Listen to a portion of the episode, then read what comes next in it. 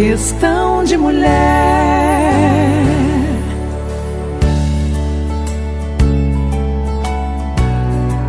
Oi, gente bonita.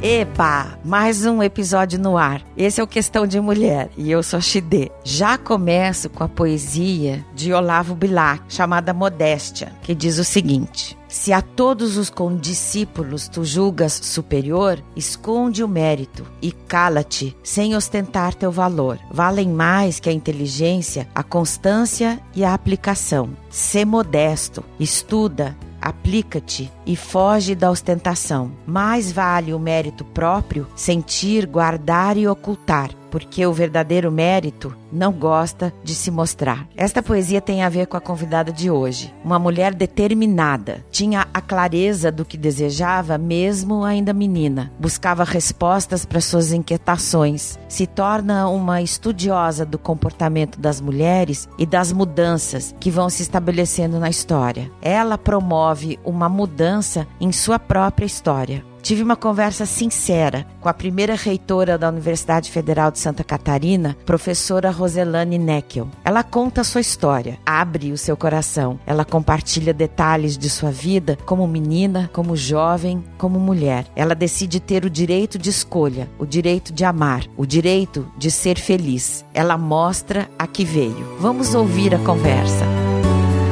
questão de mulher.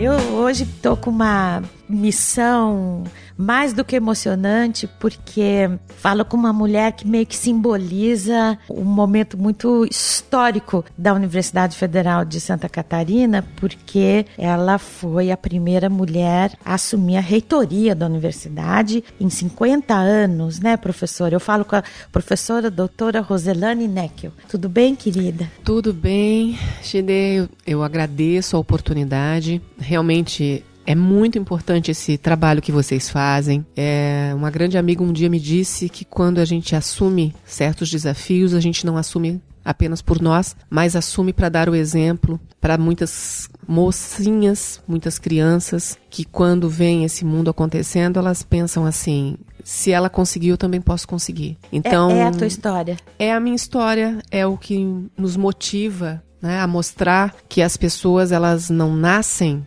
para ser isto ou aquilo, né? que as pessoas elas podem mudar o seu devir a partir das experiências que elas vivem na sua vida. Conta um pouquinho da tua história. Eu sei que você é da região aqui da Grande Florianópolis, seus pais foram agricultores, você estava falando. E como foi essa tua vida? Você tinha sonhos? Você sonhava? Pensou sequer um dia você ser é reitora da Universidade Federal?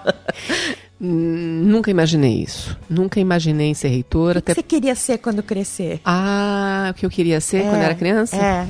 Eu queria ser cientista para inventar remédios para curar as doenças das pessoas. Uau! Isso desde que eu era bem pequenininha. Né? Na verdade, eu nasci em Florianópolis, na Carmela Dutra, que é uma, uma maternidade aqui, mas nós não somos daqui. Né? Minha mãe veio para cá porque o meu parto realmente foi bastante complicado. Eu sou de Santo Amaro da Imperatriz, da Varginha. É, lá é onde eu vivi até os meus seis anos de idade, junto com a minha mãe, meu pai, meus avós, né? Minha avó, que, que, foi uma, que é uma referência importante na minha vida, que é a Bia, minha avó Maria, ou seja, todas as mulheres né, que foram grandes referências na minha vida, além, é claro, de uma outra pessoa bastante importante na minha vida, que foi meu pai, que cujas posturas, junto com minha mãe, minha, minhas avós, me deram aquilo que eu acredito que é importantíssimo para pra gente, que são os nossos princípios é, como ser humano e como pessoa. Então, eu, primeira escola foi uma escola isolada, a escola isolada da Varginha, onde eu estudava junto com outros estudantes, era uma,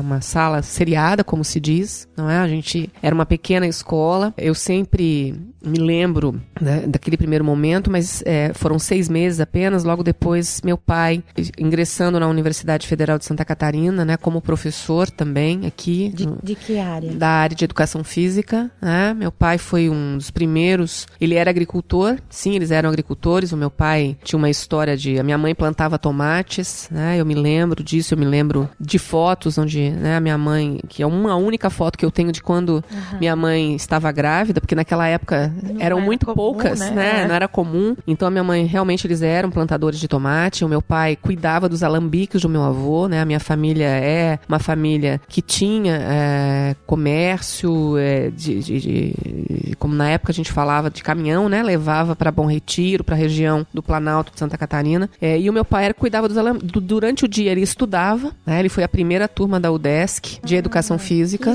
primeiro curso. Né? Então, durante o dia o meu pai estudava e à noite o meu pai trabalhava no Alambique, cuidando da maturação da cachaça, que eles vendiam por toda a região Sim. do Planalto Catarinense, Lages, Bom Retiro, Alfredo Wagner. Então todo esse esse esforço do meu pai faz parte da minha história, né? Então meu pai sempre me contava assim de quando ele, por exemplo, ele nunca desistiu. Ele é filho de uma família de de 11 irmãos e ele nunca desistiu de estudar. Entre outras coisas, naquela época eu me lembro de muitas enchentes, eu vivi algumas delas, né, onde a gente pegava peixe na frente de casa da enchente, quando o rio transbordava lá na Varginha. O meu pai, por exemplo, uma das histórias muito fortes é além de dormir né, à noite num pedaço de madeira, num banco de madeira, como se dizia, para cuidar da, da, maturação da cachaça que não podia passar. As várias histórias, né, de ir para a escola com uma corda, né, amarrada na, na cintura para atravessar o rio, para não perder ah, a aula. Nossa. Né? Então essas diferentes histórias de, de, de, viver numa casa onde você tem é, paredes madeira e onde você tem o telhado e que quando você tem uma chuva e eu vivi isso, acho que vivi muito fortemente, me lembro disso muito forte, é para entender um pouco de por que que hoje a gente gente dá tanto valor a coisas que talvez muitas pessoas hoje não entendam o quanto era difícil. Né? Então, quando chovia, principalmente chuva de pedra, eu me lembro, uma criança de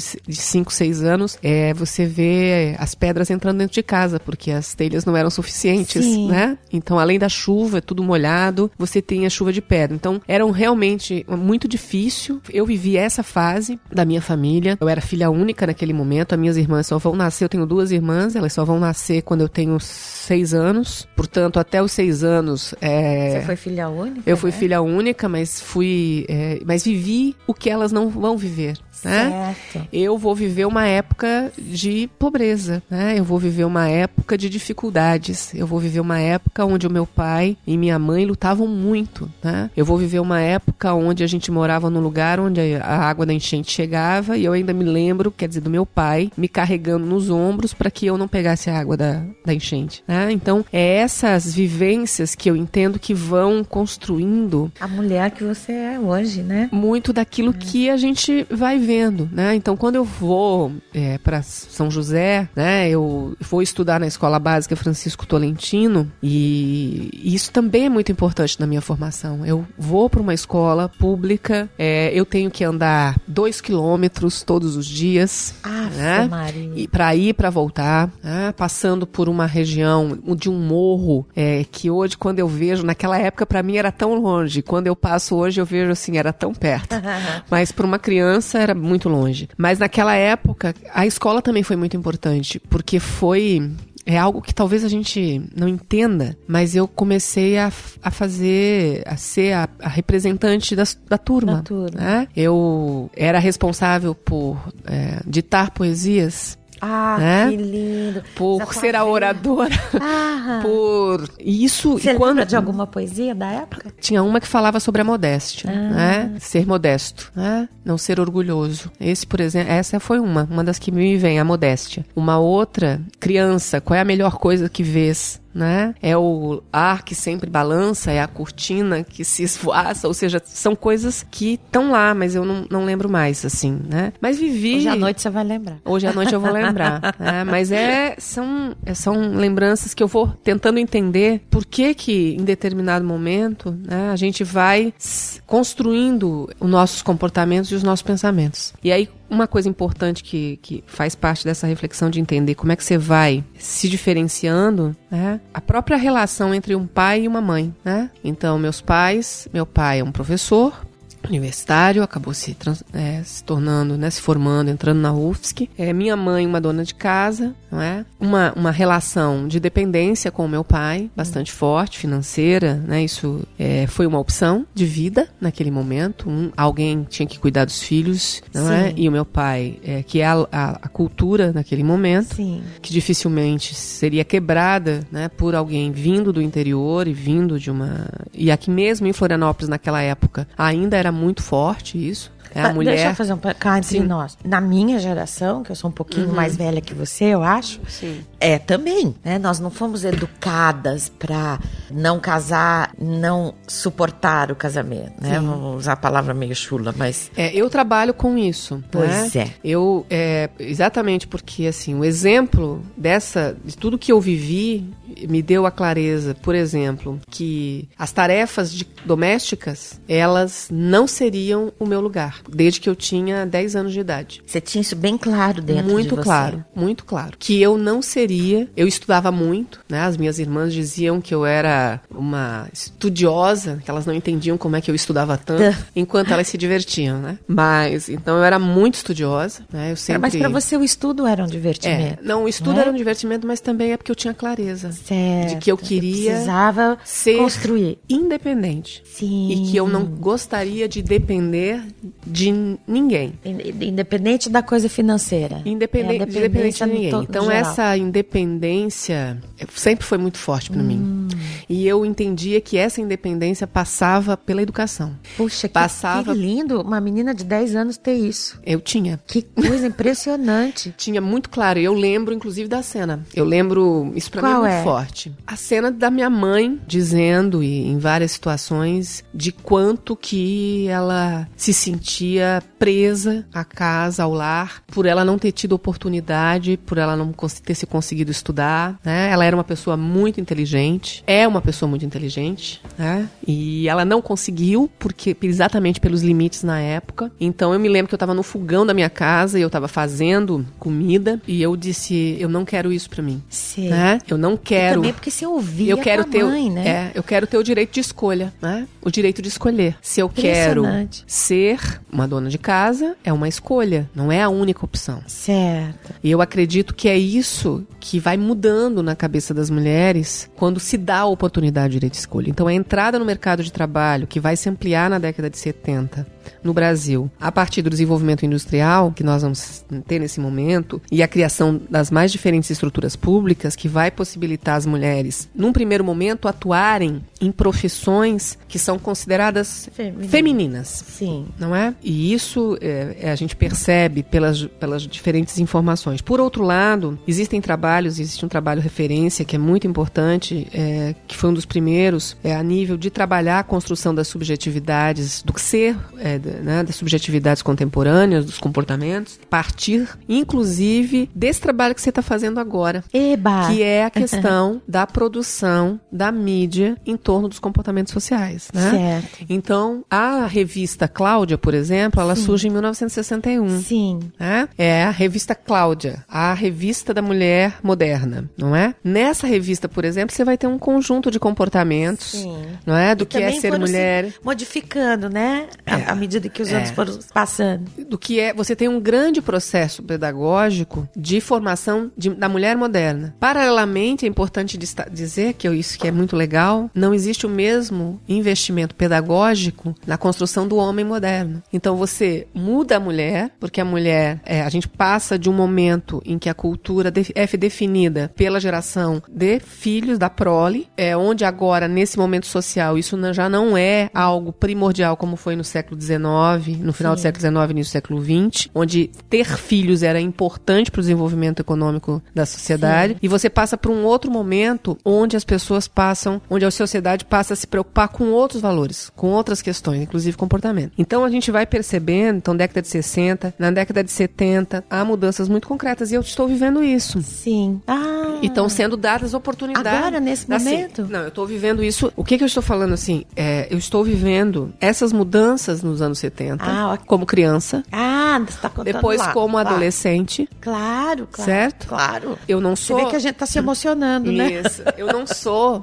É, eu faço... Eu sou fruto, ou vamos dizer, fui gerada, fui produzida. As minhas subjetividades, os meus pensamentos, a minha forma de agir, ela foi sendo gestada a partir dessa relação que eu vou estabelecendo com essas mudanças todas Sim, que vão acontecendo. Claro. E com exemplos, exemplos que anteriormente não tinham, não Entendi. existiam. Na verdade, teu não é exemplo. é que não existiam. Vem, vem eles existiam. Só Sei. que não se dava visibilidade a esses exemplos. Sei. Né? Porque nós temos inúmeras mulheres, nós temos as sufragistas, né? nós temos inúmeros trabalhos da historiografia, mas que vão ser feitas nos anos 70, que mostram, por exemplo, as mulheres durante, por exemplo, a escravidão, que eram administradoras de grandes fazendas né? na Bahia, em Minas Gerais, em São Paulo. Então você vai ter, na década de 70 no Brasil, Brasil uma produção historiográfica de conhecimento em torno dos modelos e de é, mulheres que anteriormente não se tinha visibilidade. Você tinha é, a princesa Isabel, né? você tinha é, uma, uh, exemplos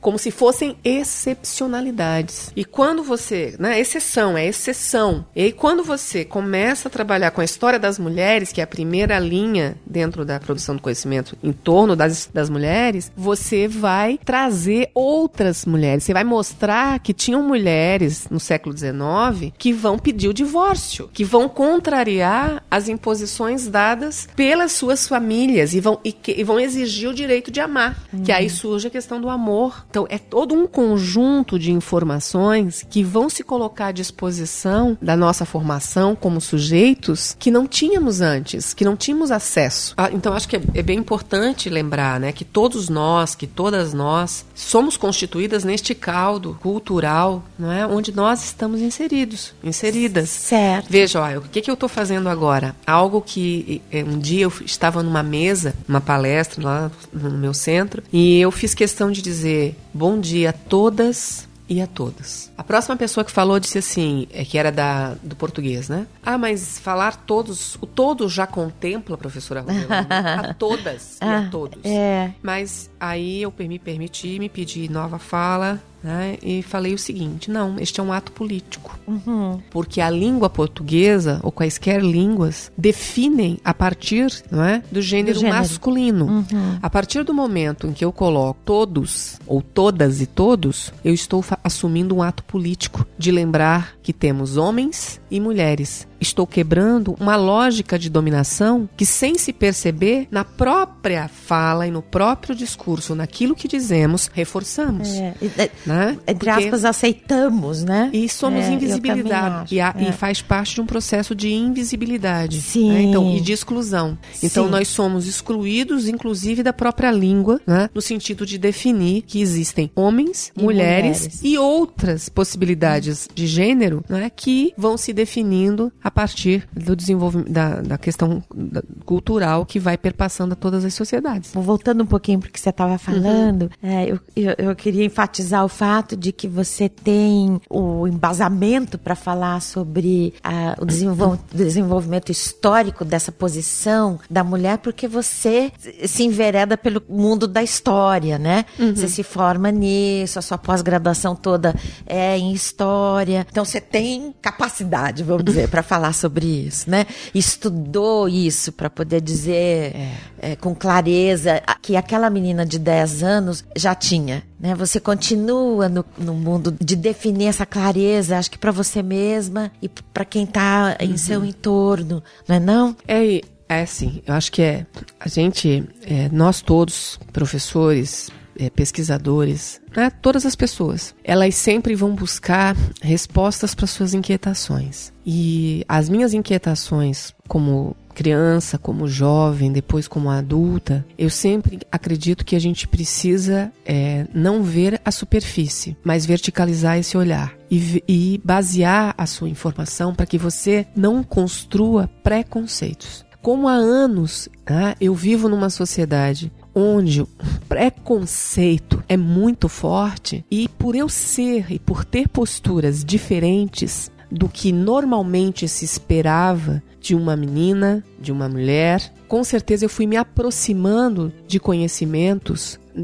que me levam a entender por que existe tanto preconceito, e ao mesmo tempo como é que eu posso desconstruir esses preconceitos. E como foi para você assumir a reitoria de uma universidade federal como a de Santa Catarina que tem é, um peso muito grande, né, na educação do país? É uma das maiores universidades do país. Como é que foi isso para você? Quando eu voltei do meu doutorado, eu fui convidada pelos meus colegas do meu centro, que é o Centro de Filosofia e Ciências Humanas, a participar de um processo eleitoral para ser vice-diretora, como vice-diretora diretora. Todos diziam, e, e eu tenho, é, naquele momento, Rose, é importante, nós precisamos né, que a gente, é, de uma pessoa que consiga é, nos organi organizar o centro, e você tem esse perfil de organização, de trabalho, nós acreditamos em você e, é, é, e você tem esse perfil. Dois, isso foi em 2004. Em 2008, é, logo após o nascimento do meu filho, né, eu fui, voltei ao trabalho, e mais uma vez as pessoas me disseram, você precisa continuar, nós precisamos de você. Eu acho que tem uma algo também que é importante nisso tudo, que é o seguinte: é a minha vontade sempre de trabalhar pelo coletivo e pelas pessoas. E eu acredito que a gente precisa fazer isso. E alguém precisa fazer isso. E então não é uma carreira individual, eu não trabalho para mim. Então a própria perspectiva de vida que a gente vai trazendo, desde aquela criança que queria ser cientista para salvar a vida das pessoas, Sim. até o dia de hoje, por mais que isso pareça utópico para alguns, ou como eu já fui chamada às vezes, você é muito idealista, eu acredito que o mundo seria melhor se a gente continuasse pensando mais nos outros e menos em si mesmo. Que lindo. Né? E assim, é, e eu não falo isso, gente, não tem um. Todos me conhecem, todos sabem disso sabe? As pessoas sabem que eu Sim. penso assim. Eu faço isso, né? Eu tenho que tomar decisões difíceis, tenho, como tive que tomar quando era diretora. Sim. Sempre fa buscando fazer o que é certo, o que é justo. Sim. Né? Não mesmo que doesse. Mesmo que doesse. Não privilegiando pessoas porque são mais próximas, meus amigos, os meus, né, os que são os mais distantes, mas sempre fazendo o que é certo e o que é justo. E claro. O que é o melhor pro todo. O que é o melhor pro todo. Né? Uhum. Né? Então não é contemplar grupos ou, ou mas é buscar fazer um trabalho é, correto, um trabalho sério, um trabalho que, que vise né, o, bem da, o bem de todos, e, em especial, que eu acho que isso é, é importante, e isso me levou à reitoria. Né? É quando você assume a reitoria, você sofreu preconceitos? Quando eu assumo, assim, nós já. Ou ainda nós sofremos preconceitos durante o próprio processo eleitoral. Né? Foi muito importante a formação da nossa, da nossa chapa. Nós somos duas mulheres. Certo. Né? A professora. A Roselane e a Lúcia. Né? É, a primeiro questionamento dentro do nosso próprio grupo foi: mais duas mulheres? Então, a primeira pergunta que a gente precisa fazer nesse processo é: se fossem dois homens, haveria esse questionamento? Então, ali você já quebra um paradigma. Você já. Só o fato de você.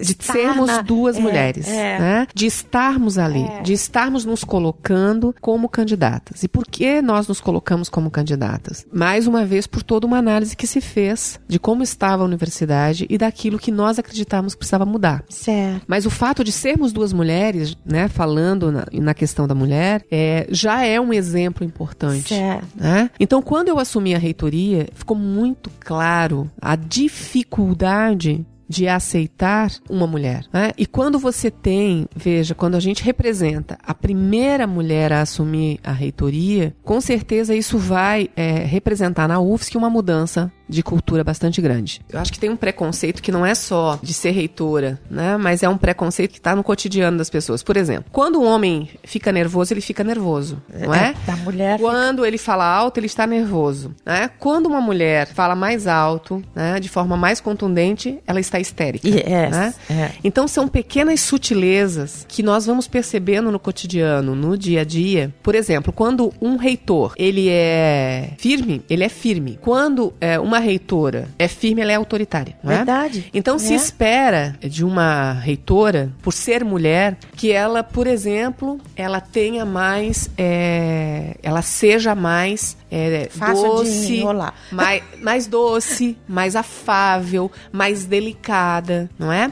Então quando ela se coloca, quando uma mulher ou quando as mulheres se colocam de forma mais é, decidida. argumentada, hum. né? argumentando inclusive, ah, okay. de forma mais decidida, a partir de uma argumentação, a partir de um conjunto de explicações, ela não é objetiva. Né? Então se exige objetividade e não é um preconceito, uma questão apenas que envolve é, gênero, né? mas que envolve também, por exemplo, até as áreas de conhecimento. Né? Então essa foi uma questão bastante é, delicada que a gente passou, ou seja, ser medida por ser mulher. E esperar-se desta mulher comportamentos normatizados na sociedade que eram esperados das pessoas. Então, essa, essa exigência de você ser é, simpática a determinadas causas porque você é mulher, não porque você é reitora. Sim. Né? Então, esse tipo de situação foi muito constante. Ou porque, ah, tudo nos mínimos detalhes, é porque elas são mulheres.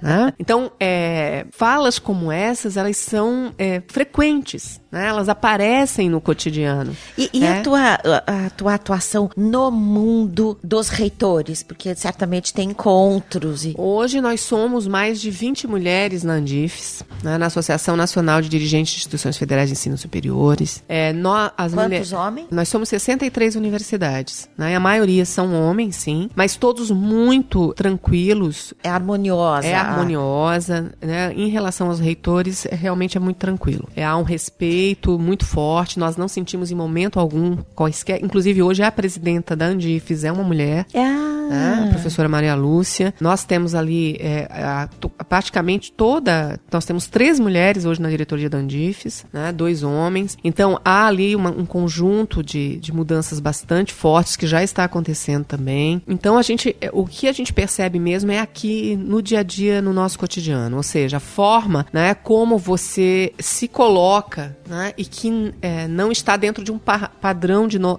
que foi construído como um padrão normal do ser homem e do ser mulher. Então, esse meu papel aqui, acredito que tem sim situações em que é, foi muito importante a gente ter essa clareza, ter esse conhecimento certo. Né, daquilo que as pessoas estavam esperando. Certo. Né? Isso nos dá uma certa facilidade de análise nos comportamentos, para olhar as pessoas, ver o que fazer. Existe sim, dentro desse, dessa, dessa capacidade que nós temos que ter de vencer no argumento, uma grande capacidade acaba constituindo-se uma capacidade de articulação maior, a gente acaba explicando mais. Certo. Né? A gente tem que explicar certo. mais isso na vida, na nossa vida. Nossa, né, né? Em qualquer momento, né? As mulheres, elas têm sempre que explicar mais, elas têm sempre que colocar de, de forma mais forte quando querem é, se fazer ouvir. É verdade. Não é? É. E... Por isso que a gente está fazendo esse projeto do Questão de Mulher. É é uma dessas. Exato. É um, e eu acho é um... que esse projeto de vocês, né, e o fato de eu estar aqui hoje, junto com Lúcia, todo uma, um trabalho que nós estamos fazendo de muita e que as pessoas têm clareza da nossa seriedade né, e do nosso trabalho prol do, do coletivo, com certeza né, é, serão exemplos. Né? Nós temos aí é, muitas, é, e eu acredito que isso é importante, né? com erros e com acertos, com todos, como todo ser humano, né? não temos, temos muita clareza dos nossos limites, das nossas dificuldades, é, temos clareza que em alguns momentos deveríamos sorrir mais e sermos menos sérias, mas é muito, é, uma, é um trabalho muito sério e, a, e o nível de responsabilidade que, que nós assumimos é, é muito grande. Né? O peso de você ser, é, estar num cargo que tradicionalmente é um cargo para homens,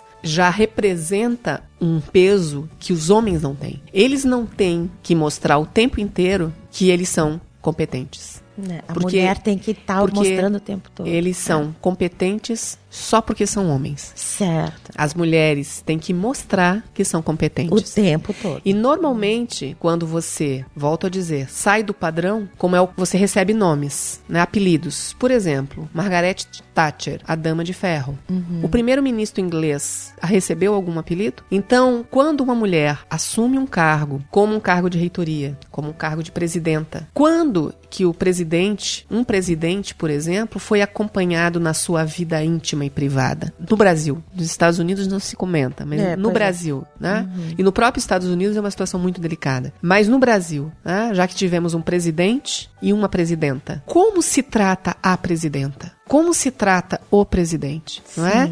Quais são os focos em relação à presidenta e quais são os focos que se exige ser, da mulher? Qual Entendo. é o padrão que se exige? Então, sabe o que, que eu queria te perguntar? Sim. É essa situação toda você como mulher, a Rose, Sim. que você menciona, né? Sim. Como que a Rose se prepara para estar nessa situação? Porque ela existe. Você mesma vive vive claramente o dia a dia de ter que provar que a mulher pode, ela é que ela, tem capacidade, ela é competente, tal. O teu lado mulher, como é que você lida com isso? Da onde você busca isso? Você busca isso lá da tua mãe, da tua menina? Você busca é, ferramentas como então. terapia, então. análise, da, obviamente o teu caminho de estudo, eu acho que te fortalece muito, né? Uhum. A questão mais espiritual, eu, eu, eu tá. me refiro.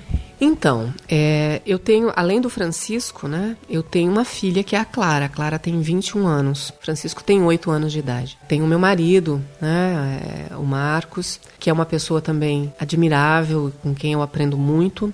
Até porque ele é o pai e eu sou a, a mãe, né? Então tem o pai, a mãe, a mãe e o pai, né? Então, assim, é, é, eu acho que isso é muito legal, porque nós quebramos todos os, os estereótipos. Eu não deixo de ser, veja, eu fiz uma escolha, como outras pessoas fazem outras escolhas é, em relação à sua, à sua vida. Né? Eu fiz uma escolha, eu sou uma, uma, uma pessoa que tem determinadas características que me levam né, a assumir determinadas funções que outras pessoas não assumiriam. Então acho que isso faz com que a gente também é, faça, muitas vezes a gente não nem faz a escolha, nós somos levadas a, a, a estes lugares. Né? Então, a minha, a minha vida é, é, como pessoa, né? É, eu sempre digo que não é como mulher, nem é, como ah, homem, Sim, é mas é como, como, pessoa, como ser humano, né? é uma vida como, como todas as outras, ou seja, com as mesmas, é, as mesmas questões que envolvem uma educação de filhos, filhos que isso é muito bom, filhos que também querem fazer a diferença né? no ah, mundo, que são pessoas que se preocupam com os outros além de si mesmos. Eu combato muito na minha vida, em todas as minhas falas, em todos os momentos dentro da universidade, dentro da reitoria, por exemplo, os discursos de formatura que atingem milhares e milhares de pessoas, né? Eu faço questão de falar sobre a República do Umbigo, de quando, né? Que é o mundo que que é passou. É República, do umbigo? República do Umbigo é quando você se preocupa somente com o teu próprio o umbigo, teu umbigo, consigo mesmo, que é o cuidar de si, né? Que foi a cultura que foi se fortalecendo é, muito fortemente a partir do final do século XIX, né? Do individualismo. Então, o que importa é ser, é, é o eu, sou eu, né? O que importa é, é alcançar, que é o que se vende muito nas imagens, é a felicidade a qualquer preço, né? Não abrindo espaço para momentos pouco contentes que definem a construção da sabedoria. Então, são coisas que a gente precisa dizer que alguém precisa dizer, né? Então isso envolve a minha postura aqui, tanto em relação à questão da mulher, das mulheres, de ser um exemplo para várias outras pessoas, não apenas para as mulheres, mas para os homens também. Claro. Para eles perceberem que eles precisam se modificar, né? Que eles precisam compreender que a mulher não pode, que, que, a minha relação com, com o meu marido é, é com o meu companheiro é isso, né? Precisa compreender que eu estou aqui, ele está lá. Então, lá, é, redefinir as funções domésticas domésticas, por exemplo, é um grande desafio para os homens. E, e você não acha que tem um papel importante da mulher em relação à educação desses filhos? Porque esses homens foram fi são filhos uhum. que foram educados, né? Com um mãe ou pai ou, ou é. mas a mulher é a primeira educadora dos filhos. Mas de qualquer forma, veja, isso é algo que tem que é, é, é bem importante é, a gente pensar nessa questão das mulheres. Hoje, na, na anteriormente, sim. Vamos pensar nas décadas de 40, 50 e 60. Hoje, não é apenas as mães que são as educadoras. Hoje você tem as revistas, você tem a mídia, né? Você tem os jornais, você tem a televisão. Você tem diferentes é, tem matrizes podcast. discursivas ed educadoras, você tem podcast. Você não tem apenas um único foco de educação, né? Você tem a escola. Sim. Né? Então, quando você, por exemplo, discute a educação e discute relações de gênero nas escolas, que hoje tá, a, a, a está está se confundindo a educação laica, não é, com a educação religiosa. E nós temos aí grupos hoje discutindo por qual é o problema de você discutir, por exemplo, homossexualidade. Quantas pessoas morrem não por não terem dinheiro, mas por não conseguirem se aceitar, porque insistentemente a sociedade, padrões religiosos insistem que você não é normal, que você é uma pessoa anormal. E quando essa pessoa se percebe sendo criticada quando ela percebe sendo questionada, mas ela está sentindo isso, ela não, se, ela não aguenta. Né? Quantas pessoas abdicam da vida pelo sofrimento psíquico e não por um sofrimento material? Verdade. É? E, mas isso e é acontece é em muitas Muito. áreas, na verdade. Muitas né? áreas. Inclusive de mulheres que sofrem violências isso. graves, né? Talvez as emocionais sejam mais Veja, e elas difíceis de suportar. É, então elas se culpam. Então quando, quando a gente fala da educação pelas mães, é isso que eu estou querendo querendo é, destacar. Não é apenas uma educação hoje pelas mulheres. As mulheres, veja, muitas vezes é essa abertura que vocês estão dando para que a gente possa falar, como disse Simone de Beauvoir, você não nasce mulher, você torna-se mulher, Sim. você não nasce homem, torna-se homem, você não nasce definido ginecologicamente ser homem e ser mulher. Isso é muito importante. Sim. Não é? Você, a sua opção sexual, você define no decorrer da vida. Por quê? Porque a realidade mostra isso. Porque os estudos mostram que nós temos as mais diferentes concepções. Que enquanto no Brasil não é, é um absurdo um homem usar saia, em outras sociedades asiáticas isso é muito normal. Enquanto é, no Brasil um homem beijar uma mulher no meio da rua é normal, em outras sociedades não é, os homens se beijarem é normal. Mas um homem beijar uma mulher na rua é quebrar uma regra de convívio social. Então, com isso, a gente vai mostrando e vai de desnaturalizando os comportamentos. E isso para mim é muito importante em todos os sentidos. Agora a gente precisa ter muito claro da importância que nós temos, você com o trabalho que vocês realizam, eu como reitora nas minhas posições cotidianas. Então quando eu vou para uma formatura ou quando eu vou para uma abertura de um evento e eu uso um exemplo que é o direito de escolha. É uma história infantil que é o Joãozinho e Aninha. Ah, conta. Para contar isso para você, que é a Dona Maria e o seu Mário. Dona Maria e o seu Mário eram um pais de Joãozinho e Maria. Joãozinho e Maria estavam numa escola. A professora pediu a eles que fizessem uma redação sobre o que eles queriam ser quando crescer. Aí a Maria chegava em casa, ia lavar a louça e o Joãozinho ia pra rua brincar. A Maria subia na árvore, e a mãe chegava e dizia: Desce daí, Maria. Não, mãe, mas o Joãozinho tá um menino. Ele pode, você não, é perigoso. É, chegava às seis horas da tarde, a Maria, Aninha, vem para dentro. Ah, o Joãozinho tá... não, o Joãozinho pode ficar mais. Aí um dia a Maria, a Aninha acorda, coloca o terno, coloca a gravata, chega pra mãe, pro pai e diz: "A, a partir de hoje eu sou seu Mário". Aí os pais se assustam e dizem assim: "Mas como? Por quê?" Porque o Joãozinho tudo pode. Qual é o problema de eu subir na árvore? Qual é o problema de eu ficar mais tarde? Por que que o Joãozinho não pode lavar louça e eu eu enxugar. Então, eu não tenho nenhuma coisa boa. Então, eu quero ser seu Mário. Os pais olharam assustados. Ela foi para a escola. Chega lá, a professora diz: que você quer ser, Aninha? Eu quero ser capitã de navio. Capitã de navio? Sim, mas só tem. Não tem capitã, tem capitão? Não tem capitã. Eu vou ser capitã de navio. Como Joãozinho. Partiu daquele dia. Não tem reitor. Não. A Aninha passou a subir na árvore. O Joãozinho também, Sim. junto com a Maria. E os dois passaram a brincar até mais tarde. Aninha enxuga a louça louça, Joãozinho lava. E os pais foram ao cinema, enquanto os dois fizeram as coisas. Ah, então, sim. o que que eu... Todo mundo saiu ganhando. Todo mundo saiu ganhando. Então, por quê? Né? Mas precisou uma, uma ela se revoltar, vestir dela, a né? roupa de semuário, porque... Sim. Né? Sim. Ou você está, por exemplo, numa praia. Tem uma, um menino e uma menina pulando num barco. A mãe apavorada. Não, minha querida, minha filha. Não, mas ele tá fazendo... Não, mas você é menina. Você está imbecilizando e cerceando a capacidade possibilidade que aquela menina, por ter nascido menina, de se construir como um outro sujeito, como de ter um outro vir a ser. Então, é esse tipo de trabalho que, sendo reitora, sendo mãe, sendo professora, né, busca contribuir para as pessoas serem mais felizes e se aceitarem mais e terem a oportunidade de se sentirem fortalecidas na sua construção com, com consigo mesmas e com todos os outros. É o direito de ser feliz, é o direito de fazer as escolhas e não o direito de ser definida a priori do que você pode ou não pode fazer. Professora, você acabou de falar o lema mágico desse, desse projeto do Questão de Mulher que eu sempre repito. O nome do jogo é ser feliz. Eu te agradeço profundamente. Eu sei que eu tô tomando teu tempo, que você Fique tem tranquila. muitas coisas a resolver aqui na reitoria da Federal, mas é, fico muito grata de você ter nos recebido e espero poder contar com você mais vezes uh, ah, para que esse teu trabalho ganhe, obviamente ele, ele já está num patamar é, que eu aqui estou muito aquém, mas eu queria é, deixar essas portas abertas aqui desse projeto para você entrar a hora que você quiser e, e, me ajudar a ajudar as mulheres. Queria te agradecer profundamente. Gide, hum, eu que agradeço. Parabéns pelo trabalho de vocês. Eu me coloco à disposição, até porque tem um trabalho muito interessante que eu até havia comentado em outro momento, que é uma pesquisa que eu realizei sobre sexualidade. Pois é, e podemos fazer um programa sobre podemos isso. Podemos fazer um programa sobre isso. Eu vou te pedir dividir apenas um tempo, porque temos muitas coisas. É algo que eu gostaria muito de falar. Ah, eu gostaria eu não tive, de ouvir. Eu não tive a oportunidade de, de fazer isso, porque